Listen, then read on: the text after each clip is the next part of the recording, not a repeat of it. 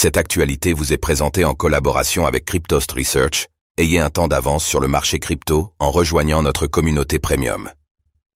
Yuga Lab quitte OpenSea Cette nouveauté de la marketplace NFT divise.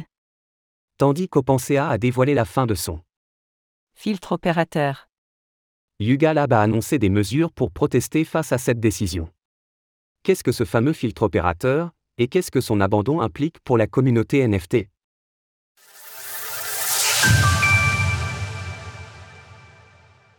OpenSea met fin à son filtre opérateur.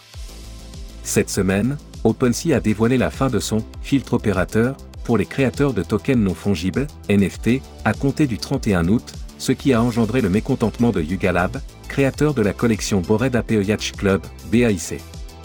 Pour remettre les éléments dans leur contexte, le filtre opérateur a été lancé en novembre 2022, afin d'offrir aux créateurs la possibilité de limiter la revente de leurs NFT au marché secondaire, sur des marketplaces appliquant le versement des royalties.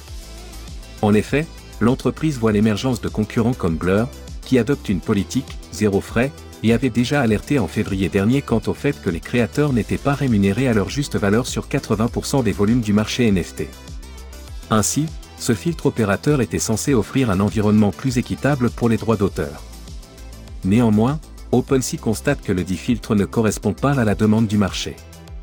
Il visait à donner aux créateurs un plus grand contrôle sur leurs modèles commerciaux Web3, mais cela nécessitait l'adhésion de tous les membres de l'écosystème Web3, et malheureusement cela ne s'est pas produit. Yuga Lab exprime son mécontentement.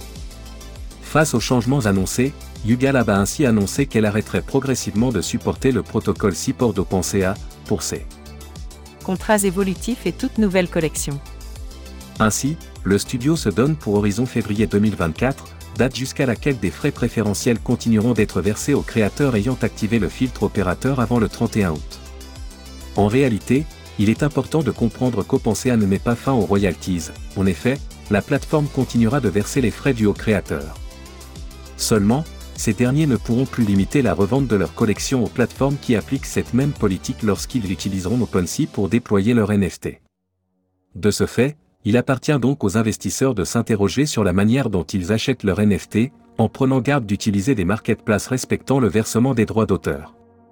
Pour compenser sa décision, OpenSea offrira désormais la possibilité aux acheteurs d'afficher uniquement les annonces de NFT versant les frais à leurs créateurs. Source OpenSea. Retrouvez toutes les actualités crypto sur le site cryptost.fr.